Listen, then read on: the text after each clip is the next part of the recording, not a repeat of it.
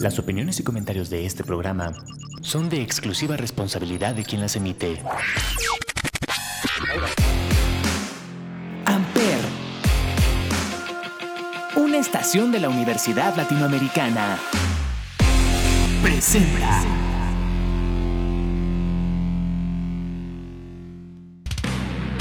Mira, bobo, ¿qué mira, bobo? Anda, anda para allá, bobo, anda para allá. Muchas gracias, afición. Esto es para vosotros.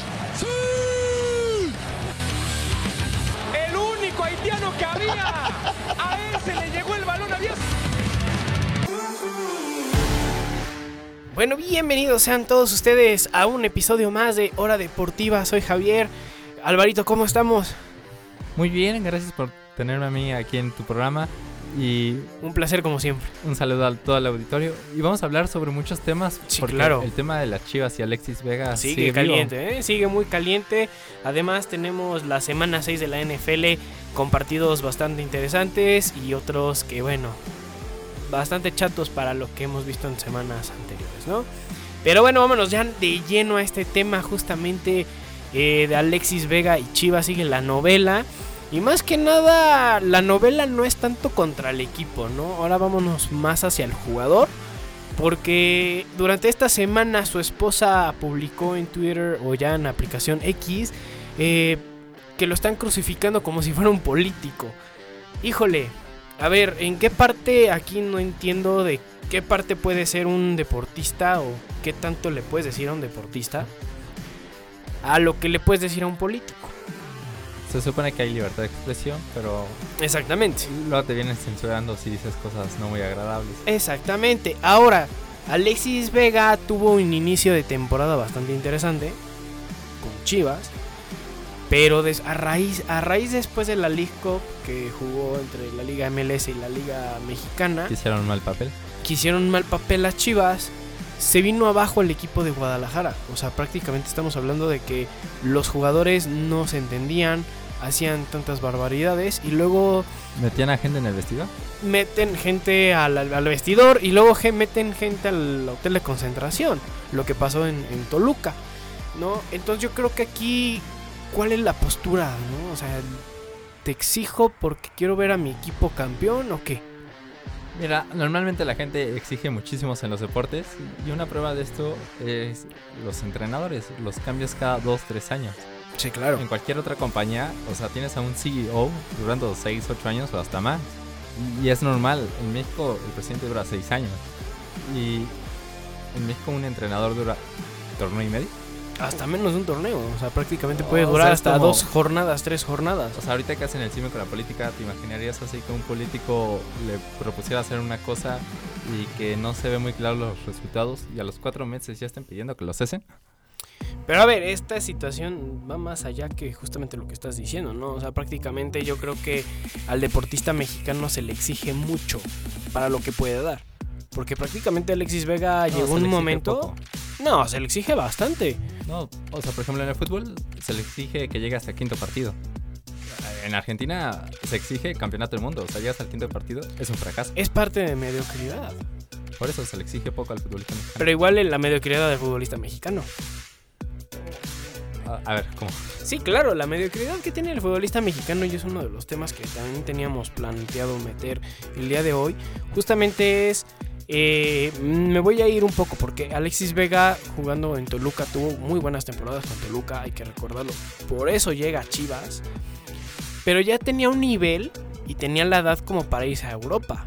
A un equipo mediano, no, no estamos diciendo que a un grande. Sí, como lo ha hecho Un equipo mediano, y como lo ha hecho Santi Jiménez, lo ha hecho Edson Álvarez y lo han el hecho Chucky en su momento. el Chucky en su momento, Rafa Márquez. Entonces, o sea, él ya tenía la oportunidad de irse a jugar a Europa, pero no, decidió más la lana de aquí de México y jugar aquí en México, la comodidad. Así es, porque sabe que aquí en México lo van a apapachar y lo van a idolatrar y lo van a llamar a la selección mexicana. Es lo que siempre hacen. Va a salir en los medios, va a decir que es la, la gran figura, va a poder meter gente de la concentración. Sí, claro. Ah, Allá en Europa no, es otro tema y ahí tienes que ser dedicado.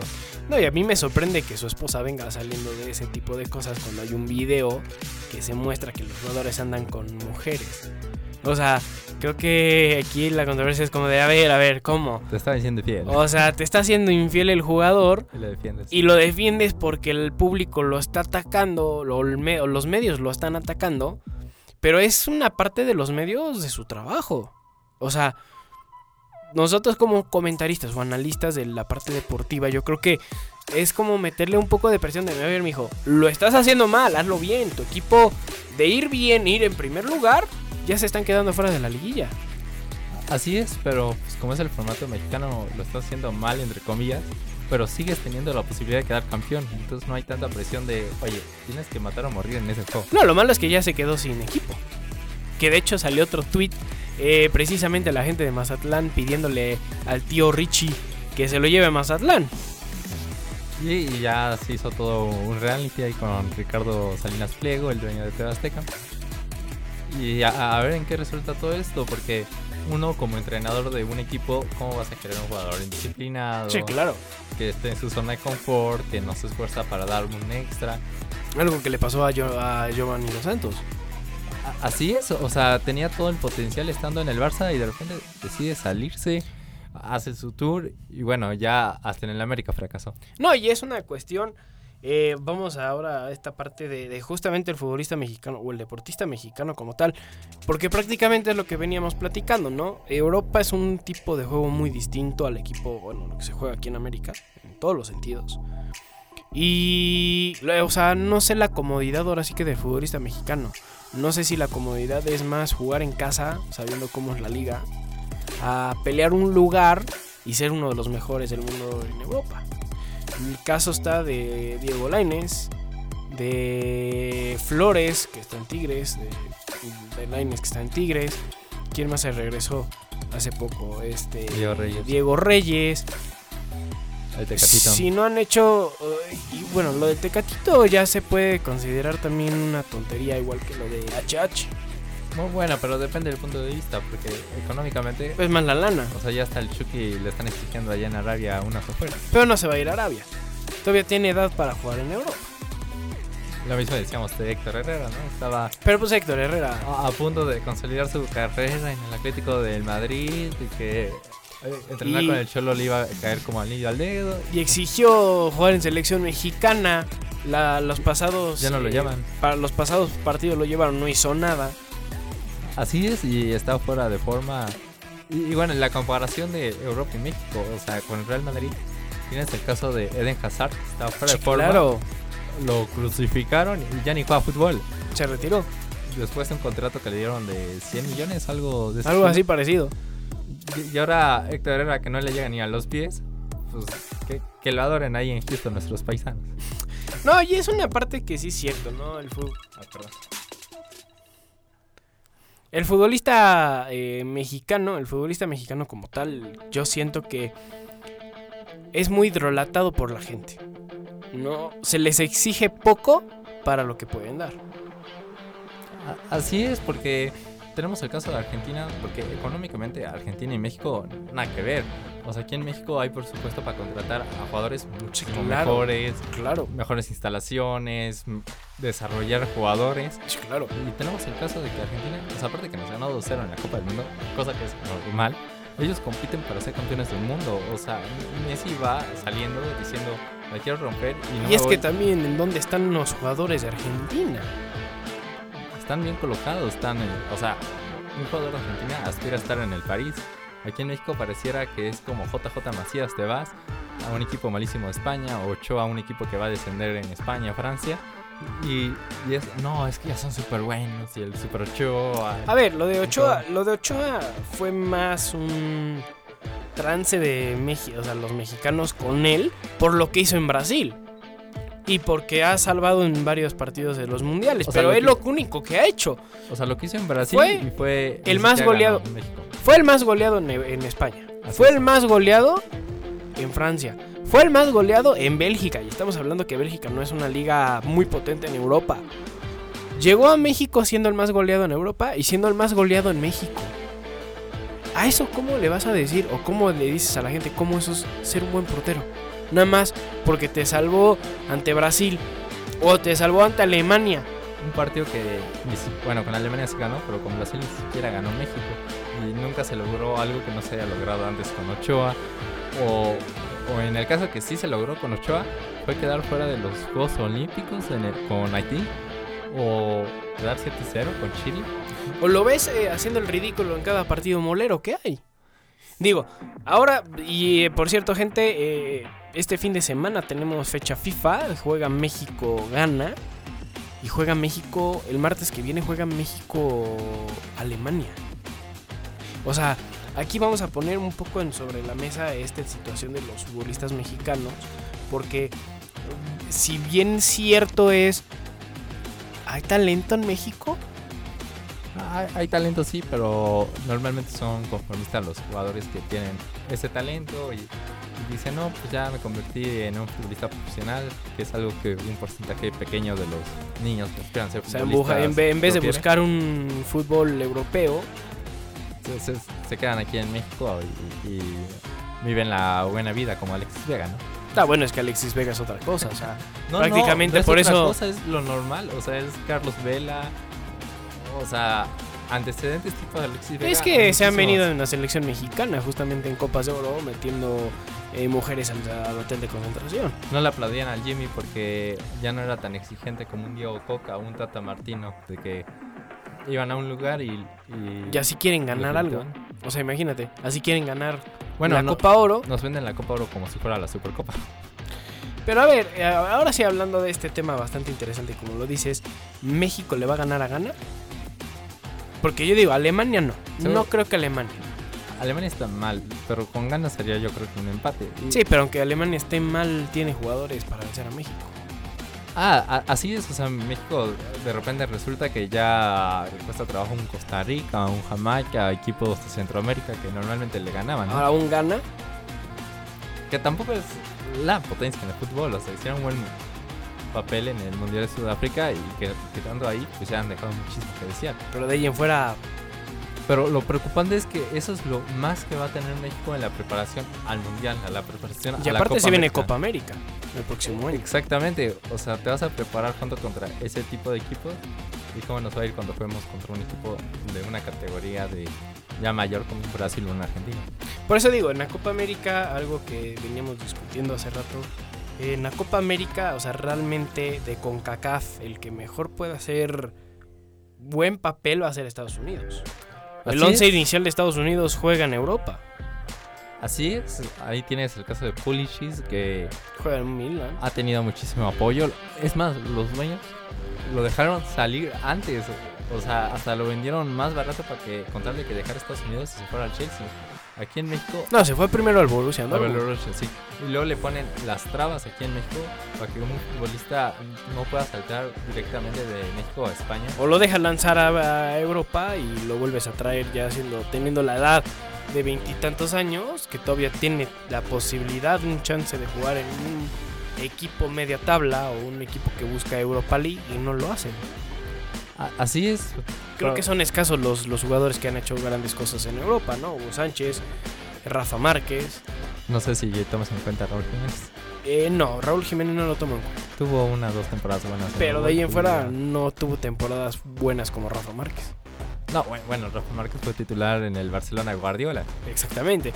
O sea, vamos a poner ya sobre cartas de la mesa. ¿Y qué otro pues, mexicano ha hecho un papel importante? Luis García. Estuvo en el En el Atlético. Pero el Atlético no está al nivel de, de un Barça o, o de un Pues no es de que no esté en un nivel, pero sí tiene la capacidad, ¿no? O sea, Sí, ya un. Atlético ya es un tercer lugar de España asegurado. Pero bueno, No, vámonos, vámonos ya a la primera canción. El día de hoy nos vamos a poner un poco en español. Y vamos a poner. ¿Qué te parece? Te quiero de hombres G. Me parece perfecto. Perfecto, nos vamos con Te quiero de hombres G. Estás escuchando Hora Deportiva por Amper Radio. Regresamos.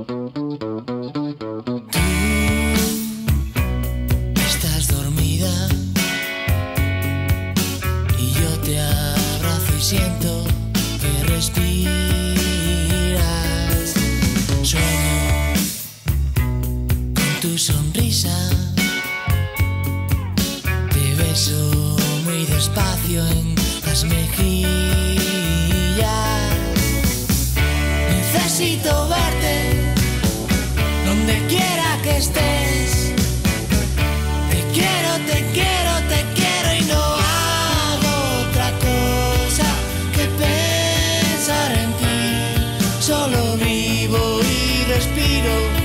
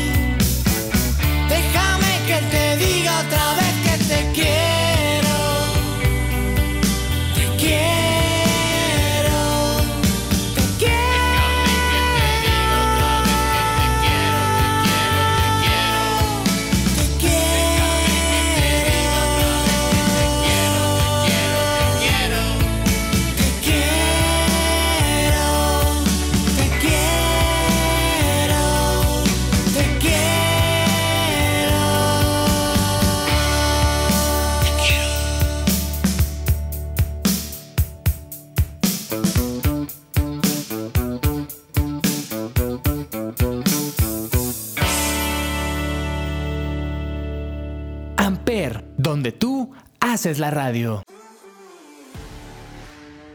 Y bueno, ya estamos de regreso aquí a Hora Deportiva. Muy buena canción y todo. Pero vamos a seguir con este tema que está bastante calientito, ¿no? Eh, ahora sí, Estados Unidos tiene de su once inicial jugadores en Europa. De los cuales cierta cantidad juegan en ligas importantes. Italiana, inglesa, alemana, española y francesa. Yo creo y yo siento, y a mí sí me gustaría ver a Estados Unidos en una final de Copa América. Bueno, eso de gustar pues ya es más hablar como aficionado, ¿no? Pero como, como analista es ver todo, todo este nivel que Estados Unidos ha dicho, oye, puedo tener grandes cosas con el fútbol. Hay un público cautivo latinoamericano que le gusta mucho, mucho de inmigrantes. Pero a ver, me dices algo de la parte deportiva, hizo un buen mundial. Estados Unidos. Sí, claro, hizo buen mundial. Bueno, buen mundial para ser de CONCACAF, ¿no? Por eso. Pero a ver, con- si nos vamos a Copa América, tiene mejor nivel que Chile, tiene mejor nivel que Colombia, mejor nivel que Venezuela, mejor nivel que Paraguay no y mejor nivel que Uruguay, no que este cómo se llama que Bo- Bolivia. Bolivia Ya dejando de fuera Argentina, Uruguay y Argentina y Brasil. y Brasil, yo creo que eh, o sea, son los equipos que posiblemente podían eliminarlo. Así es, pero, o sea, Chile, Colombia no son equipos así que puedas descartar de fácil. Tienen buenos jugadores. No, pero o sea, sí pueden tener buenos jugadores, pero el nivel tiene mejor Estados Unidos. Más o menos. o A ver, vamos a ponernos en cuestión del mundial. Prácticamente Colombia y Colombia, Perú y Chile no pasaron. Y Perú se fue a, re- a repechaje. A repechaje, y perdió sí. contra Australia. Sí, pero Que tampoco Australia es una gran cosa. eso fue un si- otro siglo mundialista. Pero, Fue el pasado. Sí, sí, sí, el pasado siglo mundialista. Y pueden cambiar las cosas muchísimo, así como... Digo, ahora en este mundial tienen bastante ventaja en todo. Sí, van a estar de locales, pero también tienen buenos jugadores los colombianos y pueden hacer muy buen papel en la Copa América. Y, y ya han este, estado juntos durante bastante tiempo y más que un, est- un país nuevo en el fútbol como Estados Unidos, que le pueda ganar a Colombia, pues es un juego que a mi parecer resulta parejo. Ahora, Estados Unidos también, por ejemplo, digamos la CONCACAF, tampoco es de que tengamos selecciones bastante potentes como para ver quién puede pasar. Costa Rica le costó Solo Su Canadá pase. y Estados Unidos. Canadá, Estados Unidos y México. O sea, México vamos a ponerlo como un tercero porque el nivel futbolístico en México creo que sí es un poco más alto que los de Centroamérica. Que uno Poco, de Costa Rica, ¿no? Costa Rica está mal. O sea, hay muchos equipos de Centroamérica que si hubieran estado en sus buenos tiempos, cuando tenían a, a Keylor Navas o un Honduras, cuando tenía a Rogers. Ah, no, bueno, ellos, claro. O Estarían sea, por arriba de este México. Claro, claro. O sea, Costa Rica en, en el 2014 tu- tenía una buena selección. Pero- de hecho, hizo buen papel. Ahorita está mal Costa Rica y también Honduras. Exactamente. Panamá, Panamá también eh, Ha bajado. Ha bajado después de lo de que pasó para el Mundial de, de Qatar. Pero, o sea, realmente dejando fuera de esto, o sea, los únicos fuertes son Canadá, México, Estados Unidos. Y fuertes entre comillas, porque México lo veo Bueno, notablemente abajo entonces de te dejo dos. con dos, Canadá y Estados Unidos, porque sí. están haciendo bien las cosas, las cosas bien con la parte deportiva. Tienen a Alfonso Davis y los canadienses eh, jugando en equipos importantes de Europa.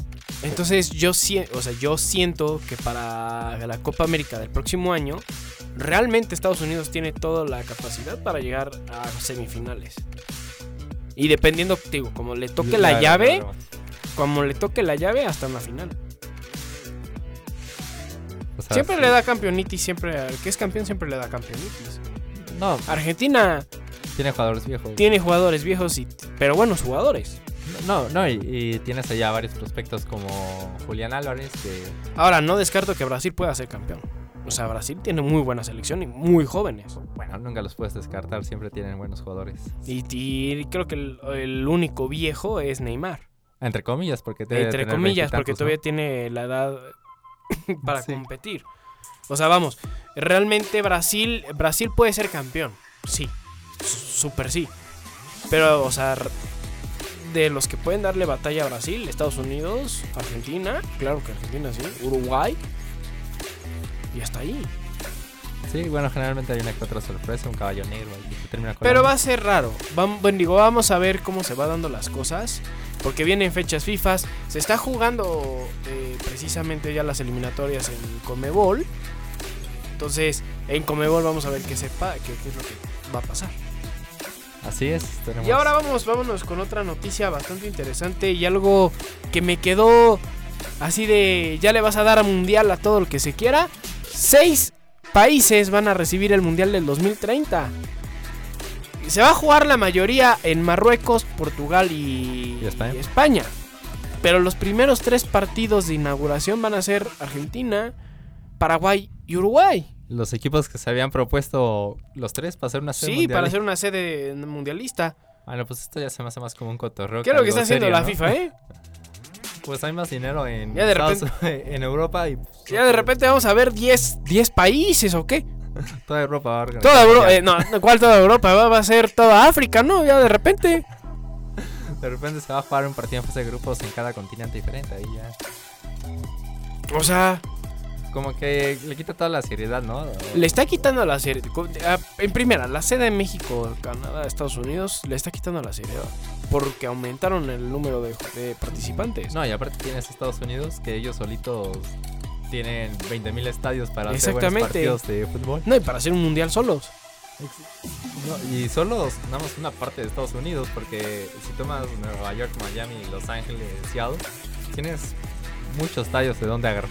O sea, entonces, eh, yo creo que la FIFA se está pasando, ¿no? Bueno, pero esto ya se venía anunciando. O sea, por No, ya se iba a anunciar de que podía haber sido Portugal, Marruecos y España. No, no, nada pero a más. lo que me refiero es que ya había una tendencia, porque por ejemplo, en el 2006 el Mundial en Alemania estuvo bien, porque Alemania es un país que tiene dinero, es un país que Sí, claro. sepa fútbol. Pero en el 2010, o sea, Sudáfrica, Sudáfrica. ahora vas a decir que es un, país muy fut- futbolero. Ah, fue comprado el mundial, claro.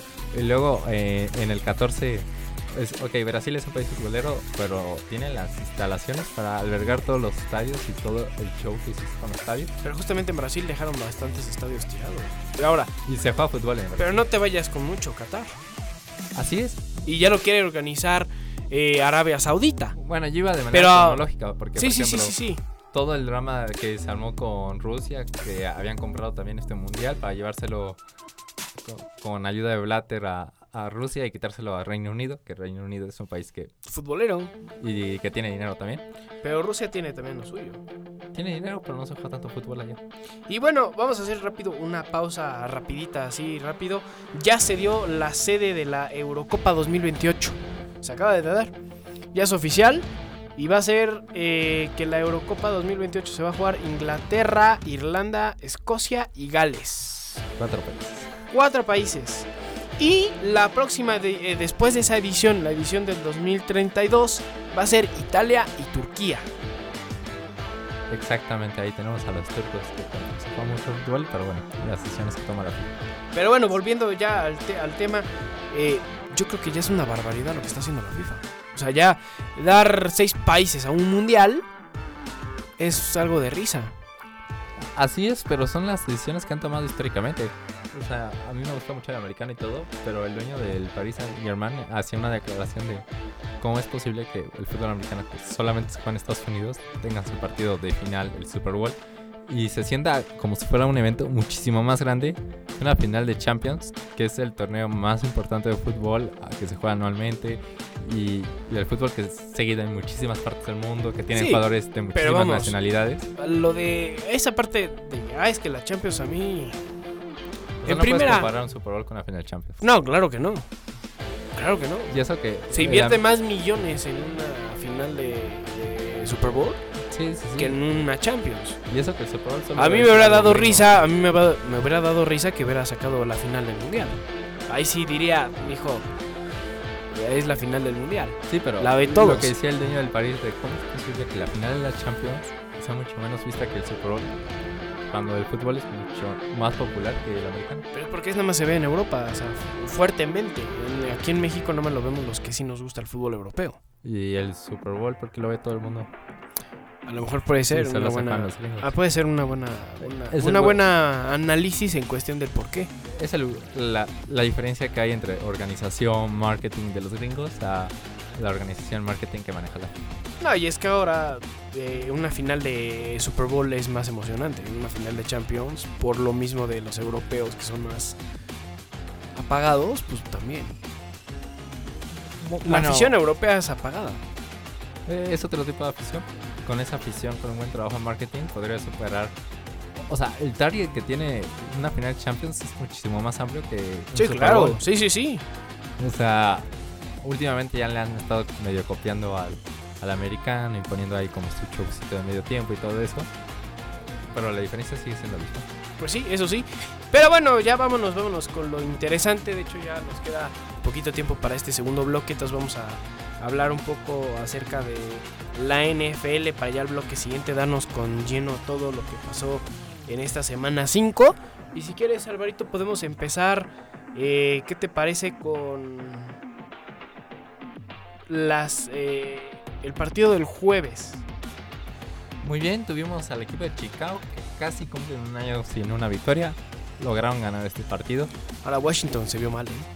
Y ponen en la silla caliente a Ron Rivera porque pues ya había hecho declaraciones pues que no le convienen cuando el equipo no está ganando decir que él solo no ve no se pone a ver todas las prácticas es como mm, El primer ganado de Chicago, ¿eh? 40 a 20 a los de Washington. Y Washington hizo mal partido, ¿eh? sí sí sí Muy mal partido. la defensiva todo el mundo dice no es que lo- los cuatro lineados Ahora. ofensivos que tienen son seleccionados en la primera ronda nunca han jugado al nivel Pero vamos a hablar un poquito acerca también. La ofensiva de Washington estaba buena, estaba bien, estaba fuerte, se veía fuerte. eh, para lo que mostró en ciertos partidos. no bu- bueno esto Y en los dos ganados, en los dos ganados. Ahora, Chicago no sabía ni cómo. Tenía 0-4, o sea, 0 0-4. Se O rumoraba sea, de que si perdían ese juego iban a correr las Madden al entrenador de Chicago. Pero a la ofensiva de Washington es mucha de la propaganda que estamos acostumbrados a escuchar los últimos dos años. De que la maravilla de la ofensiva de Kansas City era gracias a Eric Bieniemy y que era súper injusto que no le dieran una oportunidad para ser entrenador en jefe. Se entrevistó con muchísimos equipos durante dos años y al final dijo, ah no, me voy a Washington. Y ahorita de, ah no, sí es que Washington va a tener la mejor ofensiva de la liga. Bueno, Estamos viendo que hasta el momento nada que ver, todavía es muy temprano para juzgar la labor de Eric Bieniemy, pero a mi juicio se puso en una situación bastante des- desfavorable, teniendo un equipo con un entrenador que seguramente está en la silla caliente, acaban de cambiar de dueño Y tienen un mariscal de campo que básicamente está debutando porque la temporada pasada fue seleccionada en la quinta ronda y prácticamente no jugó, solamente jugó el último juego de la temporada. Y está dejando, bueno, se, se- de repente se le ven destellos, pero sí está muy lejos de su nivel que podría llegar a alcanzar. Y pues bueno, vámonos, vámonos ya con la segunda canción del día. Vamos a poner El Rey Azul de Emanuel en vivo. Esta en vivo está bastante interesante. Pues bueno, estás escuchando eh, Hora Deportiva por Amper Radio. Regresamos.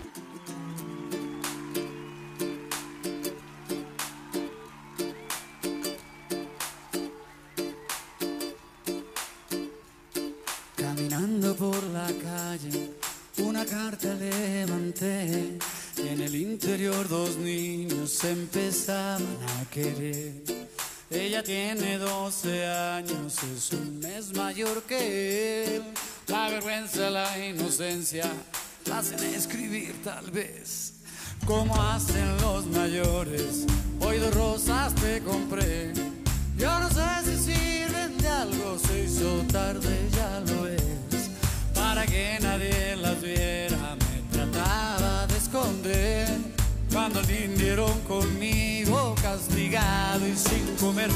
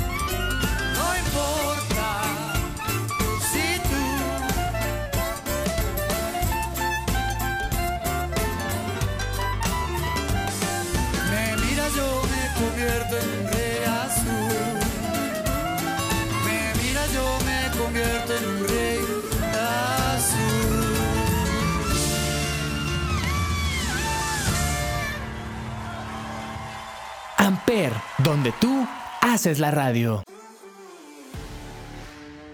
Y bueno, ya, ya estamos de regreso aquí en Hora Deportiva por Amper Radio. Y bueno, seguimos con la NFL. Prácticamente Patriotas ni una, ni otra, ni otra. Mac Jones. No, Híjole. se ve un retroceso a comparación de la temporada pasada con la ofensiva de Patriotas. Y vamos a ver cómo lo logra solucionar el Bill Belichick. Ahora le toca a Las Vegas. Porque si sigue perdiendo por paliza, en algún momento dado lo van a tener que correr. Claro. Y Las Vegas que tienen a Josh McDaniel, su discípulo de. Belichick, Vamos a ver qué es lo que. que vienen de una victoria muy apretada. Va a estar bueno, Night ¿eh? Va a estar bueno. Exactamente. Ante un Green Bay que jugó, entre comillas, bien. Pues Green Bay ya se, está, se le está cayendo el barco a Matt LeFleur. Ya no es la primera vez. Con Detroit hizo muy mal papel hace dos semanas. Y ya empieza Pero- a estar en el ojo del huracán. Pero bueno, vámonos, vámonos con esta serie internacional. Jaguares de Jacksonville le ganaron 25-20 a Buffalo. Partidazo. Partidazo allá en Londres. Así es, y muy preocupante para Buffalo. O sea, aparte que fue el partido que menos corrieron el balón desde hace muchísimo Sí, tiempo. claro. Se lesionó Matt Milano. Sí, sí. que para mí es el alma de esa defensiva, es un jugador buenísimo y probablemente los aficionados a la NFL no lo sepan, los aficionados de los Bills de Buffalo seguramente sí, pero es muy importante para esa defensa. Pues hace dos semanas perdieron a Travis White, un esquinero que tenía la reputación de ser muy bueno, a mi juicio ya había bajado bastante de nivel, pero esta lesión de Matt Milano les va a pegar en el alma, a ver, cómo, Se le viene ¿Cómo- esta cómo? semana. cómo lo solucionan. Van, a descansar, pero eh, en lo que resta de la temporada. Eh, Indianapolis gana 23-16 a Tennessee. Partido donde los Colts eh, se vieron bien, se han visto muy bien. Eh, otro de los partidos bastante interesante, Steelers, eh, Pittsburgh ganó 17 a 10 a Baltimore. Así es, es uno de esos juegos que no sabes qué pasa, pero al final terminó ganando Pittsburgh. Fue dominado todo el tiempo Sí, por claro. Baltimore. En el cuarto cuarto. No Este sé qué pasó. Es el Mike Tomlin Special. este. O sea, Baltimore estaba dominando todo el partido y Una patada de despeje bloqueada, un as bajo la manca del Mike Steelers hizo todo, ¿eh? O sea, La defensiva, porque la ofensiva Sí, sigue sí, sí. sin moverse nada. Entonces sí, Mike Tomlin es cuando más te sorprende, cuando ves que tiene todas las posibilidades en contra y se le pone todo oh, cuesta arriba. sí, claro. Pues mira, nunca ha tenido una temporada perdón en su carrera. No sé si la vaya a tener esta, pero tiene siempre saca la cara por su equipo. Atlanta le gana a Houston 21-19. Obviamente Houston no es un equipo potente. Atlanta, Hubo dos remontadas al final en el Sí, último claro. minuto. Muy parejo ese juego. Detroit eh, le mete una paliza 42-24 a Carolina. Así es, y hablando de entrenadores, se la sigue caliente Mike Frank Wright. Sí, Ya, ya hay que ver bajo la lupa qué, qué está haciendo porque estos cinco juegos ha visto muy mal el equipo de Carolina. Y el dueño de Carolina es de poca paciencia. sí, claro. Le dio un contrato de 10 años a Matt Rule, lo corrió al segundo. Vamos a ver si no lo corren en las siguientes semanas. Eh, Miami gana 31-16 a Gigantes. Eh, Miami, obviamente, haciendo las cosas bien. Perdió Buffalo, entonces yo creo que ahí Miami Así es, es un partido que ya todo el mundo se imaginaba. Gigantes es un equipo que se ha comido palizas Sí, por equipos claro. que no son buenos ofensivamente como Seattle. Y bueno, tienes Miami que tienes a Terry Hill. Sí, que claro. Sueltas pase largo, otros pase largo. Pues están en una situación bastante desventajosa. Eh, Cincinnati 34 a 20 a Arizona. Ya por fin los bengalíes eh, carburando. Bu- Bueno, Pero le ya la quinta semana. equipo, no. Ya le ya la quinta semana, pero Pero por ejemplo, Joe Burrow ya tiene movilidad, ya logró hacer un par de primeros ya. por sus piernas. ya, ya. Sí, porque venía de una lesión que en los Ya es tiempo de que hagas algo, Burrow. Ya es algo. se pueden quedar fuera de playoff. Sí, claro, ¿eh? Eh, Filadelfia sigue mostrando su poderío 23 a 14 a los Rams. La Filadelfia y San Francisco son candidatos para mí que lleguen a la final de división. De conferencia, De perdón. conferencia. Sí, de, de Sí, conferencia. eh, son lo, ningún- no es ninguna predicción arriesgada. Ahorita son los equipos que mejor se han visto. Están 5-5, invictos. o sea, 5 ganados. Pero ¿qué me dices San Francisco ganándole a Dallas en ese juego? Ahorita nos vamos con ese, porque los Jets eh, sorpresivamente le ganaron 31-21 a Broncos en Denver. Denver, así es. Denver Y eso, y eso que Denver estaba. No, o sea, vi el partido y eso vi a un Denver jugando bien. La defensiva de los Jets supieron cómo parar en ciertos momentos a la ofensiva, pero los Jets ganaron. No se vio mal. Bueno, al final una defensa que permite 200 yardas por Sí, tierra. Uh, Tuvo un juegazo Brince Hall y pues Sí, cuando claro. tienes a un quarterback como Zach Wilson que no sabe si, si debe o no continuar con, como quarterback en esta franquicia, pues no, le das el balón al corredor y te libras Te hace todo. Más. Eh, Kansas City 27-20 a los vikingos. Un Y juego bastante estuvieron, estuvieron a punto de sufrirla porque se iba, se iba a lesionar Kelsey. Y se hizo- lesionó Justin Jefferson. El Y- receptor de la exactamente. liga. Pero Kansas City está lejos de ser el mismo. Kelsey esta temporada no ha jugado como el viejo Kelsey. Y la ofensiva está muchísimo más O sea, en la limitada. americana, en la americana, ¿tú crees que al Super Bowl puede llegar alguien más que no sea Kansas City? Sí, está muy abierto en este momento el americano. Eh, ahora sí, vámonos con este partidazo. Mis 49, mis 49 ganaron 42, eh, 10 a Dallas. Le metieron una paliza.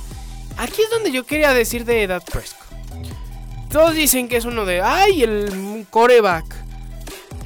Madre mía. ¿Qué fueron? ¿Tres intercepciones? Tres intercepciones. Se vio muy mal la ofensiva de Vaqueros, no podía mover el balón. O sea, le costó muchísimo trabajo un primer y diez. O sea, hilar ya dos, tres primeros y dieces en la serie, en una serie ofensiva, era algo muy complicado para ese Sí, equipo. claro.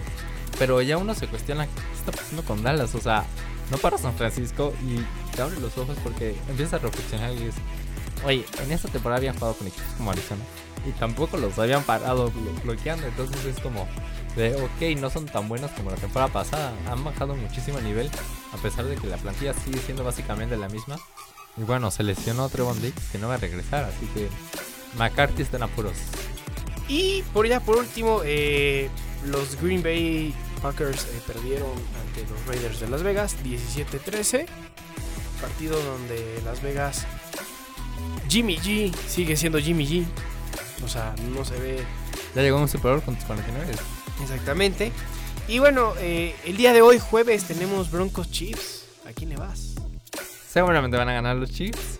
La, Pero- la defensiva de Broncos ha, ha dejado muchísimo que desear. Yo también me voy Kansas City. ¿eh?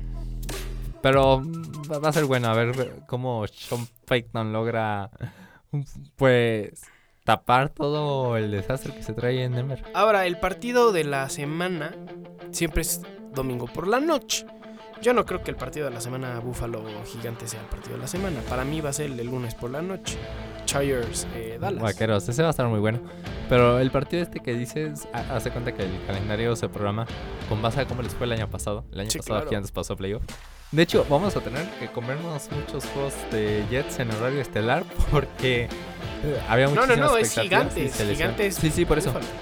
O sea, viendo el tema de calendario, también Jets va a estar muchas veces en horario estelar, ya sin Aaron Rodgers. Y, y el tema de Gigantes, bueno, bueno, han tenido muchísimos problemas, sobre todo en el costado defensivo del balón. Acaba de decir que Buffalo va a tener muchos problemas con Matt Milán, como ya sin, sin él, la lesión. Pero pues no es necesario contra este equipo de Giants. Que seguramente ya va a estar Sí, claro. Barkley en el backfield. Pero el problema de Gigantes es mayúsculo. O sea, no solo es de es Daniel Jones. La línea ofensiva es medio malona. Y armas tiene muy poco. Pero bueno, Alvarito, ya se nos acabó el tiempo. Ya se nos acabó el tiempo. No se esperen a la siguiente semana. Bastante interesante lo que vamos a traer en NFL. Y bueno, vaya noticias que podemos tener eh, todavía con el fútbol mexicano. Vámonos con la última canción. Y esto es Fuiste Mía un verano de Leonardo Fabio. Alvarito, muchas gracias. Un placer estar aquí contigo como siempre.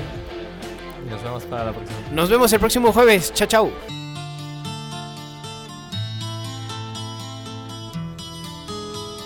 Hoy la vi. Fue casualidad. Yo estaba en el bar. Me miró al pasar. Yo le sonreí y le quise hablar. Me pidió que no, que otra vez era que otra vez será, que otra vez será, tierno amanecer, sé que nunca más, cómo olvidar tu pelo, cómo olvidar tu aroma, si aún navega en mis labios el sabor de tu Cada piba que pase con un libro en la mano me traerá tu nombre como en aquel verano. Eh,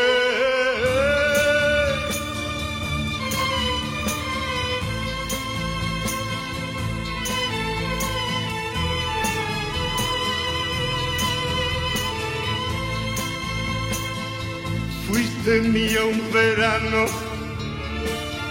solamente un verano. Yo no olvido la playa y aquel viejo café y aquel pájaro herido que entibias en tus manos. Ni tu voz ni tus pasos se alejarán de mí que otra vez sea, que otra vez sea, tierno amanece, sé que nunca más.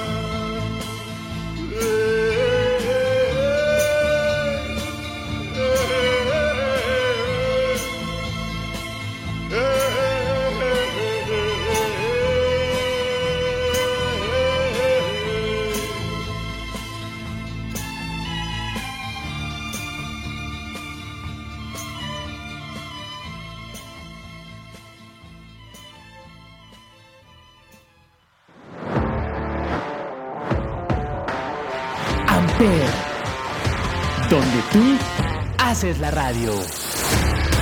Presentó.